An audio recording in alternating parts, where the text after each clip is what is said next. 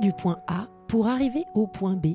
C'est souvent le schéma envisagé, mais n'importe quel navigateur vous le dirait, ce n'est jamais aussi simple. Et c'est tout aussi vrai lorsqu'on se lance sur la route de l'entrepreneuriat. Les traversées sont souvent rythmées par des escales. Des escales qui, contrairement à ce que l'on pense, ne sont pas que des moments de mise en pause. Ce sont des temps de ressourcement durant lesquels un partenaire de confiance est utile pour garder le cap.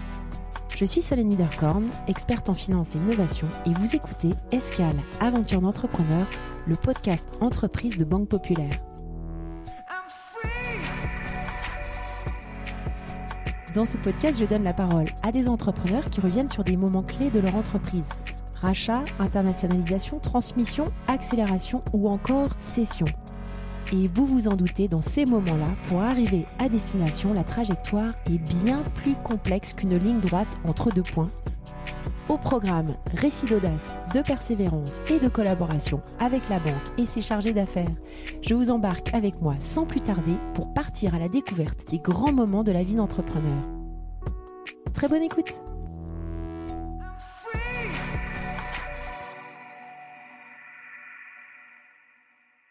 Aujourd'hui, dans Escale, Aventure d'entrepreneur, nous allons nous entretenir avec Emmanuel Cadieu, qui est PDG de la société Cadieu Industrie. Bonjour à tous, bonjour Emmanuel. Bonjour Solène. Alors je suis ravie d'échanger avec toi aujourd'hui. Euh, comme je le disais, tu es donc PDG de Cadieu Industrie, qui est une entreprise familiale fondée à l'origine par ton grand-père en 1949.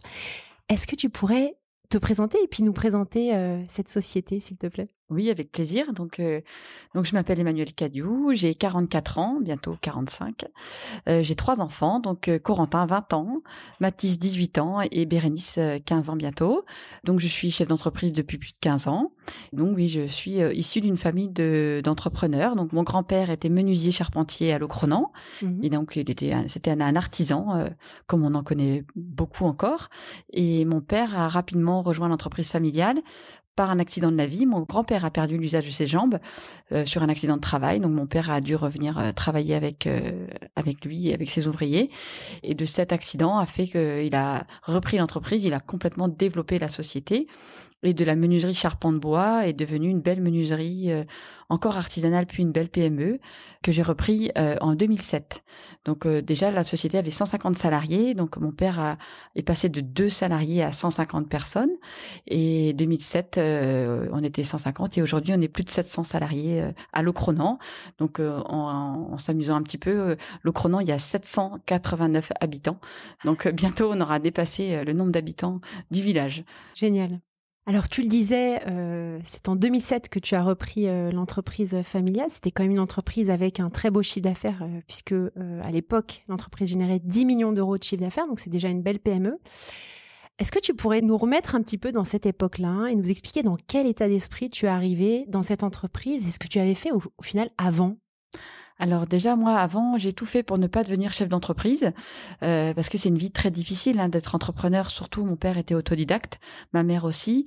Euh, ils avaient vraiment, euh, ils ont découvert en, en faisant hein, des makers. On dit maintenant des startups, mais vraiment c'était des makers et ils ont beaucoup souffert euh, des crises qu'ils ont traversées, euh, trop de travail, pas assez de travail, des crises du port parce qu'ils travaillaient beaucoup avec le bâtiment d'élevage. Ils faisaient des fenêtres PVC et des gaines de ventilation pour les mmh. bâtiments d'élevage avec un cours du port extrêmement volatile.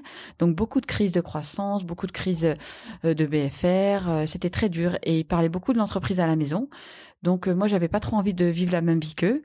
Par contre on a une très belle vie, vacances, des parents présents dans un petit village, donc on mangeait tous les midis avec eux. Mon adolescence, ma jeunesse a été extrêmement agréable, mais toujours ce petit ce petit amertume de se dire que chef d'entreprise c'est extrêmement risqué et euh, on peut tout perdre d'un coup. Donc j'avais fait des études, j'avais la capacité d'en faire, donc j'ai fait un bachelor en marketing à l'Audencia à Nantes euh, et commerce, sachant que j'ai tout de suite découvert que je n'avais pas de talent en tant que commercial. euh, j'étais, je déteste déranger les gens, je détestais prospecter, je me sentais extrêmement mal à l'aise euh, en rendez-vous euh, euh, pour vendre un produit. Donc je me suis tout de suite vu que c'était pas ma, ma ma, ma voie. Oui. Donc euh, après mon bachelor en par contre le marketing j'adorais. Donc euh, après mon et le, la compta finance. Et donc après ce, mar- euh, ce, ce bachelor, j'ai fait un, un master à Sub de Cobrest euh, en système d'information et contrôle de gestion. Et là, je me suis sentie vraiment bien. Alors euh, c'est vrai que c'est une drôle de passion, il y en a qui sont passionnés de violon ou de foot ou de basket, moi je suis passionnée des flux.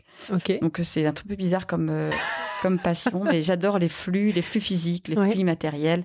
J'adore l'efficience des flux. D'accord. Donc euh, flux informatique, voilà. Comment rendre efficace, efficient une donnée, un- une transmission de données et une transmission de produits, de composants. D'accord. Donc ça, ça a été vraiment une révélation. Et après ça, je suis partie donc chez Bigard en tant que responsable contrôle de gestion, système d'information, non plutôt contrôle de gestion commerciale. Ok. Et je me suis pas plu. C'est un grand groupe. Je me sentais pas à l'aise. Euh, voilà, j'ai appris plein de choses euh, sur la façon dont on gérait les, re- les relations humaines. Et ça m'a vraiment servi après dans ma carrière de chef d'entreprise. Mais je me sentais pas à mon à ma place. Après je suis partie dans l'informatique vendre des ERP des, des payes des et de la compta. Ça ça me plaisait beaucoup. Mais la société dans laquelle je travaillais a déposé le bilan. Et ça a été une sacrée aussi une sacrée expérience. J'ai vu une entreprise fondre fondre devant moi parce qu'ils avaient fait une acquisition en croissance externe d'une entreprise qui n'était pas du tout adaptée à la première entreprise. Et j'ai vu des, des, des gens qui ne s'entendaient pas en salle de pause. Ouais. Euh, c'était c'était vraiment visible, c'était ça se sentait. Et donc ça aussi ça m'a beaucoup servi. Et ensuite mon père m'a dit mais écoute là je suis je suis vraiment fatigué, c'est très dur, la croissance est extrêmement difficile. Est-ce que tu veux bien bien m'aider? Donc je suis revenue avec lui et j'ai travaillé trois ans à ses côtés. Je me suis Donc un petit peu par devoir. Par devoir et par opportunité. D'accord. parce que euh, bah, la société a déposé le bilan dans lequel je travaillais et euh, donc bah, je devais rechercher un autre emploi. Et là il me dit bah, Emmanuel si ça te dit viens euh, viens j'ai besoin de toi. Donc je me suis occupée d'abord de toute la communication le marketing refaire les documentations euh, refaire la voilà la, la, la marque de, de Cadieu et ça j'ai vraiment euh, une passion pour ça également Ouais. donc euh, ça a été assez facile pour moi et euh, m'occuper du contrôle de gestion de bah, de calculer les prix de revient, calculer les, les prix de vente, euh, la rentabilité de chaque flux. Donc là, je l'ai aidé pendant trois ans et au bout de trois ans, il m'a dit bah ça y est, je pense que tu es prête? Euh, J'étais avec euh, le papa de mes enfants et mon beau-frère. On était trois déjà dans l'entreprise et on a repris la société à bras le corps. C'était une très belle entreprise parce que les bâtiments étaient de très bonne qualité. Vraiment une belle machine, beau bâtiment, beaux salariés, beaux clients, mais pas assez de chiffre d'affaires. D'accord. Donc, euh, ce qu'on a fait, nous, on a bossé à fond pour trouver du chiffre d'affaires. Et c'est comme ça que ça a marché. Pas changé grand-chose, on n'a pas changé le fond de l'entreprise, mais on a fait connaître les beaux produits qu'on vendait déjà. D'accord. Donc en fait, ça, c'était une passation relativement soft, Oui, avec euh, cette période de transition euh, de trois ans avec ton papa.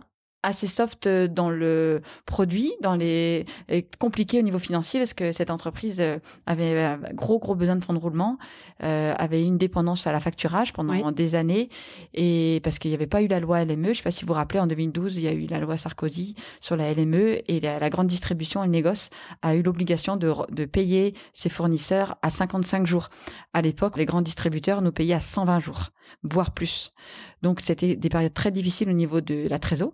Donc euh, ouais, on a racheté cette société, elle, elle avait pas de trésor, elle était vraiment très très très endettée. Donc on a eu des difficultés, mais par contre la Banque Populaire euh, nous a tout de suite dit on vous fait confiance et, et ils nous ont accompagnés, ils nous ont fait un, bah, un prêt sur la dette senior, euh, même et c'était la crise de Lehman Brothers, je sais pas si vous vous rappelez, Tout à 2007. fait. Donc euh, on a eu beaucoup de doutes et on, je me rappelle, on allait en rendez-vous à Nantes au siège de la Banque Populaire. Il y avait Hubert de Feydeau qui nous a dit on croit en vous, allez-y les jeunes, vous allez tout, ca- tout casser. Donc euh, on vous fait confiance et euh, on a on est parti. Donc, Génial. Voilà. Bah, écoute, on reviendra sur cette, euh, cette crise hein, que Mm. vous avez vécue. Moi, ce que, ce que j'aimerais juste que tu nous précises, euh, c'est dans quel état d'esprit tu étais le jour où tu, tu es devenu la PDG de cette société? Est-ce que tu te sentais légitime? Est-ce que tu, euh, tu, tu te rendais compte de l'ampleur euh, Alors c'est le jour où tu t'assois à la place de ton père Ouais. dans le bureau. Ouais. Euh, ça fait très drôle. Euh, la première chose que j'ai fait, c'est de lui enlever son bureau. Euh, Avoir le tien et j'ai acheté chez Fly une table de salle à manger Oui. et, euh, et j'ai mis euh, des meubles de salle à manger, je me rappelle blanc à laqué là comme on faisait à l'époque Mhm. avec des pieds carrés et voilà, c'était vraiment ça, c'était de me sentir chez moi et, et donc lui il a pris son bureau, il l'a mis dans son à la maison Mhm. et de me sentir chez moi. Après, j'ai eu un- une, une grosse crise aussi, c'est qu'il y a eu un accident de travail très important quelques mois après De quelqu'un de, de, de chez nous. Et euh, en fait, on l'appelait l'ingénieur, euh, le monsieur. Bon, c'était pas parce qu'il avait fait des études d'ingénieur. Et en fait, il a eu un mauvais geste. Il a mis de l'eau dans de l'aluminium en, en fusion. Et l'aluminium a explosé dans la fonderie. Et j'ai cru qu'il était mort. Et donc c'est là où tu te dis, bah, tu es responsable, tu es chef d'entreprise. Et là, c'est toi qui dois gérer ça. Donc ça a été vraiment le moment où je me suis dit, tu es chef d'entreprise et, et, tu es responsable de la vie de, de plusieurs centaines de salariés. Ça a été ce moment-là où je me suis sentie vraiment euh, chef d'entreprise et responsable. Ensuite, euh, ça file. Ça. Est-ce que est-ce que tu t'es assis euh, juste pour terminer sur sur sur ça parce que c'est important pour moi qu'on qu'on précise. Est-ce que tu t'assieds donc dans le siège de PDG et tu tu réfléchis à la vision ou est-ce que tu es dans le le le day to day tout de suite les mains hands-on les mains dans le moteur? Alors aujourd'hui, je m'occupe beaucoup plus de la vision stratégique de la société. Oui. À l'époque, non. À l'époque, fallait vendre, il fallait se faire connaître. Donc j'étais vraiment dans dans le dans la croissance de chiffre d'affaires. C'était vraiment ça de mon dada, donc je me suis occupée de, de vraiment développer la marque, développer les, les, les, documentations, la visibilité, faire des salons. Ça a vraiment été ça mon, mon dada. Peu de prix de revient, peu d'analyse, mais naturellement quand on fait du chiffre d'affaires et qu'on tasse des charges fixes, globalement ça va beaucoup mieux. Donc on a fait tout de suite des croissances à deux chiffres mmh et, et, et c'était ça que je faisais au début. Et en 2010-2012, là on a commencé à avoir une grosse crise de croissance J'allais y venir. Voilà. Où là, ça y est, ça avait vraiment marché. Nos produits plaisaient. On commençait à vendre un peu partout en France. Et là, on n'y arrivait plus. Et comment ça, comment tu détectes euh, Ça fait penser, c'est marrant parce que quand, tu le décris, ça fait vraiment penser à une pas la crise d'adolescence, mais ah mais pas un petit peu ça. Mm. Comment euh, Quels sont les signaux que tu détectes autour de toi? Est-ce que c'est des retours de tes salariés? Mm. Est-ce que c'est dans les chiffres? Est-ce que comment est-ce qu'on se rend compte qu'on vit une crise euh, de croissance? Alors, il y a la colère des clients on est en retard, on ne tient pas nos promesses, on vend des produits qui ne correspondent pas à ce que ce qu'on avait prévu, il manquait des pièces, euh, c'était dur. Voilà, celui qui criait le plus fort, il avait le portail en premier. C'était c'était c'était le pompier euh, tout le temps et les salariés bah ils se plaignaient des conditions de travail, du changement de rythme, des on faisait on faisait des heures supplémentaires, enfin c'était euh, on poussait un portail pour en mettre un autre c'était c'était l'urgence, c'était Alice au pays des merveilles avec le petit lapin qui court, qui court, qui court. Euh, donc c'était plus vivable. Et, et là, j'ai eu la chance, enfin, ou, peut-être que je m'en suis intéressée également. J'ai rencontré une méthode qui s'appelle le Lean, Lean Management, euh, en 2012, et ça a été une révélation. C'est il y en a qui rencontrent Jésus, et moi j'ai rencontré le Lean, ouais. et ça a été euh, le miracle. Tu peux peut-être revenir sur. Alors le Lean à la base, c'est chez Toyota. Oui, c'est ça. ça. a été mis en mm. place. Peut-être que dans l'audience, tout le monde ne connaît pas euh, ce que c'est que le lean management. Est-ce que tu pourrais nous expliquer ça euh, rapidement? Oui, avec plaisir. Donc en fait, le lean, c'est une méthode. Euh, c'est en fait, ça vient du Japon, Toyota, qui n'avait pas du tout d'argent non plus après la guerre mondiale, qui a voulu créer des voitures, en fait, fabriquer des voitures pour la population japonaise, et ils ont voulu utiliser plutôt les forces humaines plutôt que des machines, et se sont, ils ont capitalisé là-dessus, et ils ont donné un rythme à, à tous les produits grâce à des kanban. Kanban en japonais, ça veut dire signal. Et en fait, ce sont des petites cartes en plastique qui se baladent dans l'entreprise et qui représentent le client. C'est comme si votre client était à côté du, du portail et qui attendait que qu'on lui qu'on lui livre son portail. On représente le client. Le client est partout dans l'entreprise, par des tableaux de marche, par des management visuels, par la résolution de problèmes. Et en fait, on utilise une technique, ça s'appelle le flux tiré lissé, où en fait on s'adapte à la demande du client. On ne s'occupe pas des capacités intrinsèques de l'entreprise, mais plutôt ce que le client veut, le nombre de produits qu'il veut, et on lisse euh, ce nombre de produits en amont, évidemment, pour que pour qu'on puisse rendre euh, l'entreprise sereine. On ne mhm. doit pas non plus tirer sur euh, les salariés. Donc en fait, on, on, va lisser et on va enlever tous les gaspillages dans l'entreprise. On va s'intéresser au flux, donc ça m'a ça m'a arrangé parce que c'était ma passion. on va s'intéresser à tous les étapes de flux de valeur ajoutée et globalement, mais c'est énorme au niveau de la trésor parce que vous n'avez plus de gaspillage, vous n'avez plus d'encours. Le plus difficile dans une entreprise, c'est de la gestion de l'encours. C'est les matières premières qui sont en stock qui bouffent la trésor. Ensuite, vous avez des morceaux de, de, pièces ou des composants qui sont un peu partout dans l'entreprise, on les voit pas, mais c'est de l'argent qui dort. Et ensuite, vous avez des produits finis qui adorment aussi. Et nous, on s'attaque à chaque gaspillage. Alors, comment est-ce que tu fais un audit? Est-ce que vous avez pris des consultants pour ah vous accompagner? Et Comment ah tu avais entendu parler du Lean? Alors, c'est un de mes proches collaborateurs aujourd'hui, Terence, qui est directeur de prod aujourd'hui, qui a voulu faire une formation. Alors, chez Cadio, tout le monde fait beaucoup de formations, tu peux faire ce que tu veux, il n'y a pas de budget de formation, donc si tu as envie de faire une formation, tu vas. Et il est parti faire une formation sur le flux-lycée à Rennes, et il est revenu de sa formation, il m'a dit, Manuel, lis ça pendant tes vacances, euh, il y a le secret là-dedans, c'est Da Vinci Code, quoi. Et, je l'ai lu, et ça a été une révélation. Donc, euh, en août, je lis le, manuel de cours, hein, en C'était quoi le livre de Eric Ries? Ah non non, c'est euh, c'était le manuel hein, avec des spirales en plastique. J'ai lu ça pendant mes vacances en Le prêt à l'emploi. Voilà, le flux tiré lycée euh, Philippe Grosse. Et donc après j'ai fait j'ai lu le vrai livre, il y a des livres que moi je suis maintenant membre de l'Institut Line France. D'accord. Donc à Paris, il y a Michael Ballet, Catherine Chabiron, Cécile Roche de Thalès, il y a des grands grands grands penseurs lignes qui qui sont à la disposition des Français et des entreprises françaises qui peuvent aider les, les boîtes à se réorganiser. J'ai lu le livre j'ai formé l'ensemble de mes salariés. Ils ont fabriqué des pots d'échappement en carton. Euh, ils ont appris à faire du lean, des, des gestions de Kanban. Et en mai, j'ai tout changé. J'ai changé le sens de, du flux de l'entreprise. Et depuis, bah, ça fonctionne super bien. Il n'y a plus du tout de retard, euh, ou alors le retard est maîtrisé. Euh, on a amélioré notre cash flow. Euh, enfin, tout est tout est en ligne. Donc, ça a été une grosse crise de croissance, mais qu'on a réussi à régler grâce à des méthodes euh, venues de, ben, du Japon. Eh ben, écoute, elle est formidable cette méthode et c'est mm. vrai que je pense qu'il y a pas mal de personnes qui devraient s'en inspirer. Euh, quand tu parles de, gestion de crise de croissance, il y a aussi, et tu l'as évoqué tout à l'heure, la notion de, crise de trésorerie. Hein. Mm. Euh, on dit toujours cash is king. Mm. et tu as parlé du soutien de Banque Populaire. J'aimerais peut-être que tu rentres un petit peu plus en détail pour nous parler peut-être plus spécifiquement de cette crise de trésorerie, nous expliquer un petit peu bah, concrètement, euh, quels étaient les soucis, plus précisément, de, de cette trésor? Bah le, c'était le début de l'entreprise. Quand on a repris entre 2007 et 2012, on était en recherche de cash euh, tout le temps. Donc là, on a eu le soutien de la Banque populaire sur des lignes de avant trésorerie. la crise euh, de croissance. C'était la crise de, entre 2007 et 2000. 2007, c'était un problème de rentabilité forte.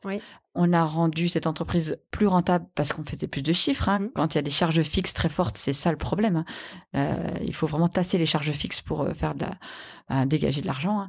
Donc 2007-2012. Ensuite, la trésorerie, là, bon, on avait ils voyaient qu'on était euh, à fond et donc ils nous ont toujours suivis à mon populaire vraiment la trésorerie c'était pas trop le problème parce que on a réussi à la résoudre nous-mêmes. Le là-dessus où on a vraiment eu le soutien des banques populaires c'est quand on a eu ben, bien sûr la première fois le rachat des titres euh, à mes parents euh, où là c'était la crise mondiale des Man Brothers euh, crise de trésorerie de chez Cadieu. Donc là la banque populaire nous a vraiment soutenus. Et puis là dernièrement et alors comment comment est-ce que ça s'est passé? Est-ce que c'est vous qui proactivement êtes allé les voir? Oui. Et, et, et dans ce cas-là, tu rencontres qui dans les équipes?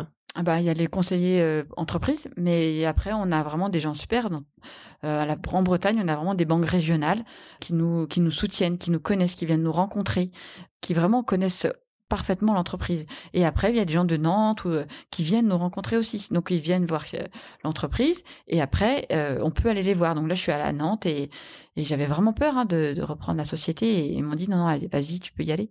Et là, la dernièrement, j'ai repris encore bah, la majorité des, des, parts de la société personnellement. Et pareil, ils m'ont dit, vas-y, on te fait confiance, on on sait que tu vas y arriver. Ça, on a besoin de ça. et, et c'est quel type de financement qui sont faits? Là, c'est de la, c'est de l'endettement? senior. D'accord. C'est la dette senior. Donc, euh, je souhaitais pas ouvrir le capital. Hein. je souhaite euh, garder le capital social euh, dans le giron familial. Donc là, j'avais, moi, j'ai repris, j'avais 40% des parts et maintenant j'en ai 80. D'accord. J'ai laissé les actionnaires familiales, familiaux avec 20% des titres et j'ai revendu une toute petite partie de mes parts à, à, mon cadre, à mes cadres. D'accord. Voilà. voilà. On a fait une Manco et aussi la Banque Populaire a soutenu la Manco et leur a proposé également des crédits in fine pour pour financer leur euh, l'achat de leurs titres.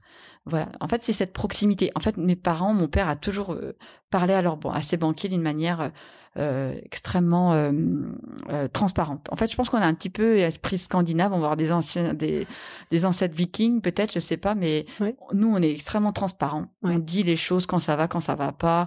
On partage énormément. Donc, en fait, bah, quand les gens, bah, les banquiers, enfin nos banquiers, ils savent quand ça va ou quand ça va pas et donc ils sont là quand, au bon moment. C'est je pense qu'il faut pas cacher quand ça va pas et pas cacher aussi quand ça va parce que souvent les gens ça va ils ne disent pas non plus parce qu'ils veulent pas voir que ça ça va trop bien. Parfait. Bah, écoute, c'est c'est assez épatant. Euh, assez incroyable. Enfin, en tout cas, quand tu en parles, c'est sympa de voir que tu as des relations avec tes banquiers qui soient différentes de celles qu'on entend généralement mmh. euh, euh, quand il s'agit de parler de la banque. Est-ce que de, de, ces crises hein, que tu as, tu as décrites hein, euh, avec beaucoup de courage, on sent beaucoup de courage dans les équipes, est-ce que tu, tu, as une culture d'entreprise qui a changé? Est-ce que par rapport euh, au Cadieu que tu as rejoint euh, quand ton, ton père t'a donné les rênes, est-ce que la culture a évolué? Parce qu'on sent quand même que vous avez finalement peu de churn. Hein. Tu as mm. cité quand même quelques employés qui, qui ont l'air d'être là depuis un certain temps. comment cette culture s'est mise en place? En fait, euh, et c'est déployé finalement euh, avec ton. En fait, c'est plutôt on a réussi à la garder. Cette culture, on l'avait déjà. Dans une PME, il y a souvent euh, cette proximité. Donc, on a plutôt réussi à conserver une culture d'entreprise de PME dans une ETI de 770 personnes. Et ça, c'est ça le, la magie. On parle beaucoup d'alchimie chez nous. Et je fais un point d'honneur à garder cette culture d'entreprise bienveillante, accueillante, apprenante. C'est vraiment un c'est pour ça pour que je suis peut-être sur terre en fait. C'est chacun a ce qu'il a à faire. Moi, je dois, j'ai mon rôle à moi, c'est de créer une entreprise euh, bienveillante, euh, inclusive et, et d'avoir des. Et quand on rend les gens, euh, quand on les respecte, quand nos salariés, on, on prend soin d'eux, ils prennent soin de nos produits et ils prennent soin de nos clients. Et ça, c'est, je trouve que c'est, c'est magique, voilà. Et c'est beaucoup plus agréable de travailler dans un climat comme celui-ci que d'avoir un climat délétère ou où on fait le partisan du moindre effort, mais des deux côtés souvent. Hein, euh. Alors euh, j'aimerais juste faire une petite digression parce que euh, j'ai appris en préparant cette discussion que tu recrutais sans CV. Oui. Est-ce que tu pourrais nous expliquer parce que pour moi c'est un peu un mythe. Est-ce que tu pourrais nous expliquer comment tu recrutes sans CV Ah ben ça fait plus de dix ans alors qu'on recrute depuis 2012, c'est la même année du Lean. On a recruté sans CV parce qu'on avait cette fameuse croissance qui était incroyable. Et euh, ben là, le pôle emploi, on se plaint souvent des et là, le pôle emploi nous a proposé euh, un recrutement par simulation. Et donc, c'est des psychologues de Brest qui sont venus nous voir. Ils ont analysé les, les compétences et aptitudes de nos meilleurs menuisiers. On les a scrutés, on les a analysés, on leur a demandé quelles étaient les qualités qu'ils utilisaient tous les jours pour euh, travailler. Et on a créé des tests psychomoteurs pour après les faire passer à nos, à nos candidats. Donc, on s'est engagé à ne pas regarder les CV. Sur tout type de candidat? Alors oui, tout type de candidat. Il n'y a pas de CV. On prend toutes les bonnes volontés. On ouvre, maintenant tout le monde sait qu'on a un atelier école depuis dix ans. Donc, on ouvre euh, l'atelier école. On a eu quatre promotions cette année, par exemple, euh, cet hiver. Quatre promotions de huit. On leur dit, voilà, l'atelier école est ouvert et on nous amène des candidats. On regarde pas le CV. Et ensuite, ils passent quatre heures avec nous et ils passent des tests psychomoteurs pour vérifier des aptitudes. Alors, par exemple, moi, je n'ai aucune aptitude à faire de la menuiserie. Voilà, ça c'est clair. Fait des tests oui. Euh, je, je, vais trop vite, euh, j'écoute pas assez les consignes, euh, je vois pas les défauts. J'ai pas, j'ai un esprit global. Mais je n'ai pas un esprit de minutieux et qui va accepter de vérifier chaque petite planche. Voilà, nous, un produit, quand un particulier a choisi un portail chez Cadieu, donc une marque costume, c'est du haut de gamme. Et s'il y a une petite rayure, ça va être une catastrophe. Donc on a besoin de personnes très rigoureuses euh, et rigoureuses souvent, tout le temps. Donc en fait, on a ces fameux tests. Euh, on vérifie, par exemple, on remplit une page de 2, des chiffres 2, et s'ils voient 3-3, il y a des consignes. S'il y a 3-3, cette pièce va au rebut. S'il y a deux, trois, cette pièce est gardée, on va en, elle va être réutilisée, mais pas dans ce produit. S'il y a un trois, on garde. Et on analyse comme ça chaque euh, aptitude. Et quand on est apte, après, il y a juste un entretien pour savoir s'ils peuvent venir travailler, parce qu'on est à la campagne, s'ils peuvent euh, être mobiles. Et il y a aussi les horaires. On travaille en 2-8, donc 5h, 13h, 13h, 21h, et on a une équipe de nuit. Donc euh, tellement on a de travail, euh, on est obligé de travailler tout le temps, mais pas les salariés. Hein, on a des équipes qui tournent. Mhm. Donc une fois que ça s'est validé, ils passent par un atelier école pendant trois semaines avec deux euh, responsables de formation qui sont des anciens menuisiers. Oui. Et ensuite, on leur fait un CDD de six mois où là, ils ont, prennent le temps, ils sont en formation, il n'y a pas de cadence, il n'y a pas de, il y a pas de stress. Et après, ils ont un CDI. Donc, on a signé plus de 70 CDI l'année dernière. Donc voilà, c'est une méthode qui est extrêmement simple, mhm. que j'essaye de promouvoir dans toutes les entreprises euh, de France et de Navarre. Euh, J'ai pas encore beaucoup de succès parce que les chefs d'entreprise ne n'osent pas en fait. Mm. Mm. Parfait. Écoute, c'est assez euh, extraordinaire. Et puis vous avez aussi des, des de la gestion de crise euh, mm. en cyberattaque. Ah oui, où vous mettez sous pression vos équipes puisque le 17 juin 2020, à 21h30, Mm. vous avez un de vos salariés qui s'est retrouvé avec un écran noir, Mm. euh, comme ça, bam. Mm, avec le gros cadenas et le, de- le dark web. Donc, Euh, vous avez, vous êtes passé au travers d'une cyberattaque. Euh, Est-ce que tu peux nous en parler? Avec plaisir, oui, oui, c'est ça y est, c'est passé. Euh, on a beaucoup pleuré, hein, on a beaucoup, euh, beaucoup crié, beaucoup pleuré, euh, mais ça y est, c'est passé. hein. Mais euh, oui, on peut, je peux en parler. Euh, Deux, trois jours plus tard, avant, euh, après, je pouvais pas, mais là, ça y est, c'est bon, je peux parler. Qu'est-ce qui s'est passé? Bah, en fait, voilà, on a, on a tout perdu euh, en une nuit. Euh, Tout, c'est-à-dire? tout, bah tout, toutes les données? Toutes les données, toutes les données de production, tout le RP, toute la paye, euh, toute la compta, toute la R&D. Et euh, pourquoi? Parce que tellement on allait vite, tellement on était en croissance, c'est qu'on avait euh, les administrateurs réseau étaient les développeurs. Il n'y avait pas de procédure interne entre le développement et l'administration du réseau et, la faille a été assez facile à trouver dans l'Active Directory de notre serveur. Aujourd'hui, on est bien sûr euh, complètement sécurisé et c'est là où je dis que la trésorerie, il faut en avoir parce que le jour où vous êtes euh, attaqué, il faut prendre des décisions extrêmement rapides pour acheter du matériel, euh, faire intervenir des entreprises, acheter un, un firewall physique à 37 000 euros en 30 secondes. Il faut quand même avoir un peu de sous sur le compte. Donc, ça Vous a avez été, été accompagné quand, Tout quand, quand ça intervient comment, comment ça se passe? Eh ben drôle, c'est drôle parce que quand on est bienveillant avec son écosystème, l'écosystème est bienveillant envers vous. Et j'ai eu je ne sais combien d'appels. Bah, tous mes banquiers évidemment pour me soutenir, euh, tous les informaticiens de France et de Navarre qui j'avais jamais vu au téléphone m'ont appelé pour me proposer de venir m'aider. J'ai eu l'ANSI qui m'a aidé tout de suite. Enfin, on a été extrêmement euh, soutenus. Et euh, on avait par chance ou par je sais pas, on avait quand même notre serveur qui était sauvegardé quatre jours avant et on a réussi à remonter tout le système. Et là, je vois une culture d'entreprise incroyable.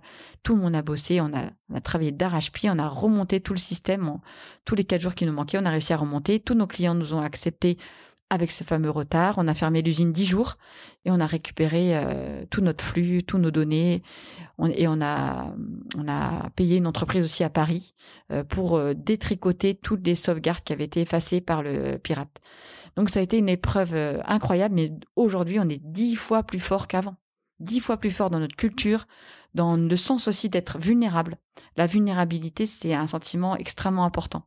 Je pense que les militaires, ils travaillent beaucoup là-dessus, sur la vulnérabilité de l'é- de l'équipe. Mhm. Et, et je pense que de se sentir invulnérable, comme on pouvait l'être, Ouais. eh ben c'est pas bon. Il faut se sentir vulnérable et, et c'est là où on se rend compte que bah oui, il faut être bienveillant euh, parce que la bienveillance ramène euh, après de l'aide. Le karma. Le karma, c'est clair. Ouais. Ok, bah dis donc, euh, quel chemin Ouais. en 15 ans? Oui, oui, c'est, euh, ça va les- vite. euh. Roller coaster.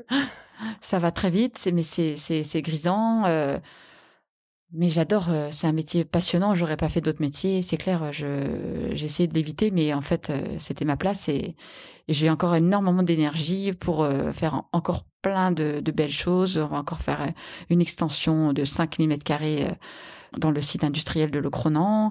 On a le soutien des mairies autour de nous aussi qui nous aident beaucoup sur euh, sur les permis de construire. On a le soutien de la préfecture. C'est c'est vrai que c'est vraiment un super. euh, la région Bretagne vient de nous accorder une subvention pour nos investissements industriels. Euh, voilà, c'est vrai que j'ai plein de choses encore à faire. Je viens d'acheter une plateforme logistique à Rennes Mhm. de 5000 mètres carrés pour nous aider à nous développer. Voilà, enfin c'est plein de projets encore pour euh, pour grandir et pour euh, embaucher encore de nouveaux salariés. Formidable. Vous êtes déjà à 776, hein, c'est Oui. ce que tu disais. Et 130 millions d'euros de chiffre d'affaires. hein. Oui, bah, c'est très humain chez nous. Ouais. En fait, la machine Enfin, c'est aussi- humain, c'est quand même une grosse ETI. Oui, mais justement, dans des entreprises de fenêtres, ils sont beaucoup moins nombreux pour faire plus de chiffre d'affaires. Ouais. Mais moi, ma volonté, c'est de mettre la machine au service de l'homme Mhm. et non le contraire. Et je veux aussi pouvoir changer l'organisation de production très vite.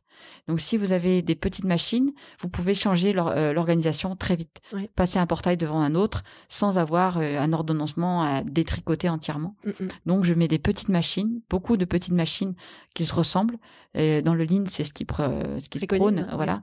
Et des petites machines, toutes les mêmes, qui sont faciles à démonter, à réparer et à remettre euh, en circuit. Parfait. Alors on arrive euh, à la fin de cette discussion malheureusement. Est-ce que avec le recul, tu aurais euh, certains points de vigilance euh, ou certains conseils que tu aimerais partager avec euh, tout dirigeant ou toute dirigeante qui nous écouterait? Alors, écrire sa vision d'entreprise, quand on est en croissance surtout, parce que vous, vous êtes en haut d'un phare en tant que chef d'entreprise, vous voyez loin, et c'est extrêmement difficile pour vos collaborateurs, vos clients, vos partenaires, tout votre écosystème de savoir où vous voulez aller. Mhm. Et donc, euh, écrire votre vision, euh, partager vos valeurs, les définir, les valeurs, les comportements et les chantiers stratégiques. Nous, on a défini nos chantiers stratégiques depuis 2015 et on le revoit tous les trois ans, quatre ans. Mhm. Et ça, c'est très important, de donner du sens au travail. Pourquoi il y a Simon Sinek, là, le Cercle d'Or, que, qui est un très beau livre à lire, des podcasts et des vidéos à, à lire, des TEDx. Voilà, il faut savoir pourquoi on fait ce travail, à quoi on sert, écrire sa raison d'être, à quoi on sert euh, sortir de cette euh, logique financière de rentabilité? Euh, pourquoi on est là? Pourquoi mm. notre entreprise est présente? Et si on n'existait pas qu'est-ce qui se passerait si notre société n'était pas là?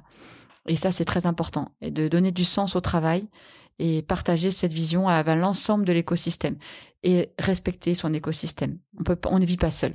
On vit entouré. Et un jour si on est malveillant avec son écosystème le boomerang il revient toujours. Mm. Voilà. Donc ça c'est le conseil que je donne. Faire la vision stratégique et la partager. Est-ce qu'il y a quelque chose, euh, voilà, maintenant qu'on en parle depuis une demi-heure, euh, à y regarder, est-ce qu'il y aurait quelque chose que tu ferais différemment ou que tu referais plus euh, à l'avenir? Mieux expliquer au début, entre 2007 et 2012, j'ai voulu euh, aller peut-être plus vite que la musique, créer cette euh, entreprise euh, que je disais utopique, utopiste, et je n'ai pas expliqué aux salariés où je voulais aller. Mmh Ils n'ont pas compris au début.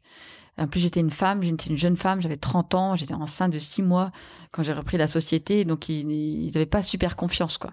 Et je n'ai pas, pas expliqué mon projet. Et depuis 2012, après 2015, j'explique, je partage, je prends du temps pour leur parler et accueillir, accueillir les nouveaux, accueillir, euh, dire au revoir aux anciens, voilà, partager ce moment de vie qui, qui font que bah ils sont avec nous et pas euh, derrière nous. Ça c'est très important. C'est une histoire euh, presque, je dirais, familiale. Hein. Euh, on, on, sent ça quand tu en parles. Hein. Moi, je parle beaucoup de tribus africaines chez nous. On a beaucoup de veillées, de contes, de, de transmission. Par exemple, une petite anecdote. Moi, je fais des goûters de CDD maintenant. Donc tous les mois, je prends deux goûters par semaine. Hein. Donc un goûter à 10 heures, un goûter à 14 heures. Donc faut faire un peu attention à la ligne. Mais et je parle avec tous les CDD qui sont rentrés. Et je leur, je leur demande d'où ils viennent, pourquoi ils ont choisi de venir chez nous. Je leur dis qui, qui je suis, pourquoi je, je suis là. Et en fait, bah, c'est hyper bienveillant envers eux et eux sont bienveillants envers nous. Et je leur dis, bah, la façon dont vous êtes accueillis aujourd'hui, votre rôle après, ça sera de transmettre ce sourire à quelqu'un d'autre. Et c'est ça que j'essaie de, de faire. Et non, ça peut paraître un peu, euh, oui, oui, euh, petite bonhomme euh, dans sa petite voiture jaune. Absolument pas. Enfin, moi, je trouve pas. Mais, mais ça fonctionne. Voilà. Oui, c'est l'humain. C'est humain, voilà. Une mm. entreprise, c'est humain. C'est une, une grande famille, un grand village. Faut le voir comme ça. Mm. C'était hyper inspirant. Merci beaucoup, Emmanuel. Ben, merci, Solène. Merci de m'avoir invité. Merci d'avoir écouté cet épisode d'Escale Aventure d'entrepreneur. J'espère qu'il vous a plu et que ce parcours vous guidera dans votre propre aventure entrepreneuriale. Si c'est le cas, partagez cet épisode autour de vous, abonnez-vous au podcast et laissez un commentaire sur votre plateforme d'écoute. Escale est le podcast entreprise de Banque Populaire. Je vous dis à très bientôt pour un nouvel épisode.